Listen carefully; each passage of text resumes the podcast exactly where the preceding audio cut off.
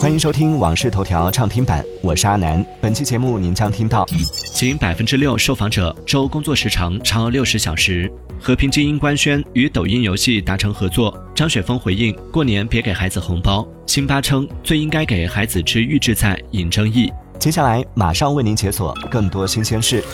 烟台万科公司发布公告称，网络上近日出现烟台市百润置业对烟台万科的举报，内容严重失实。烟台万科表示，万科一直以来坚持合法合规经营，不存在偷税漏税问题。烟台万科近五年共纳税二十七亿元。对于污蔑和造谣的言论，烟台万科将采取法律手段维护自身合法权益。一月二十号，和平精英电竞官宣，和平精英电竞赛事将在抖音正式开播。首个 PEL 系列赛事 PEL 度假岛杯将于一月二十五号率先开赛。PEL 头部队伍影响力主播同台竞技。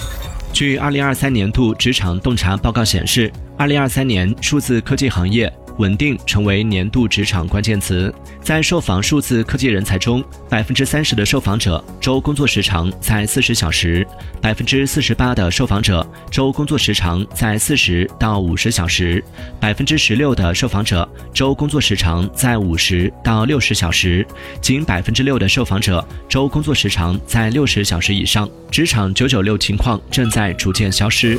近日，张雪峰让员工过年别给孩子红包的话题引发热议。对此，张雪峰回应称：“你给孩子的红包真的能够拿到手吗？红包的本质是大人的游戏。”张雪峰表示：“一个孩子春节能够收到几十个红包，家长根本分不清是谁给的，孩子拿不到手，家长也记不住，送了也白送。”近日，网红辛巴在直播中带货一款预制菜时称，孩子吃预制菜更健康、更卫生。预制菜是全世界已知可以做到最健康的一种方式。此举立刻引发网友热议，有家长留言称可以让主播和员工足额吃，也有网友批评称为了带货赚钱不择手段。当地时间一月二十号凌晨两点十五分左右，日本宇宙航空研究开发机构宣布，已确认小型登月探测器 SLIM 着陆月球表面，探测器与地面通信正常。不过，探测器的太阳能电池处于无法发电的状态。这是日本探测器首次实现在月球表面着陆。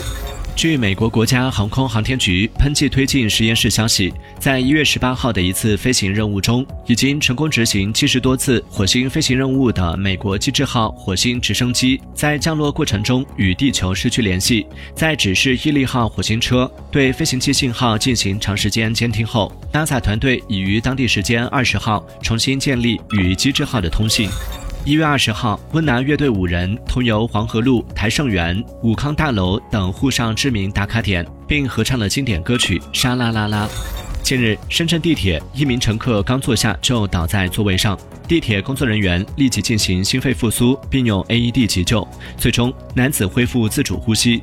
截至去年年底，深圳共铺设四万多台 AED，几年里，深圳市民通过 AED 已成功挽回八十二条生命。一月二十号，有网友反映在三亚购买水果三斤变两斤问题。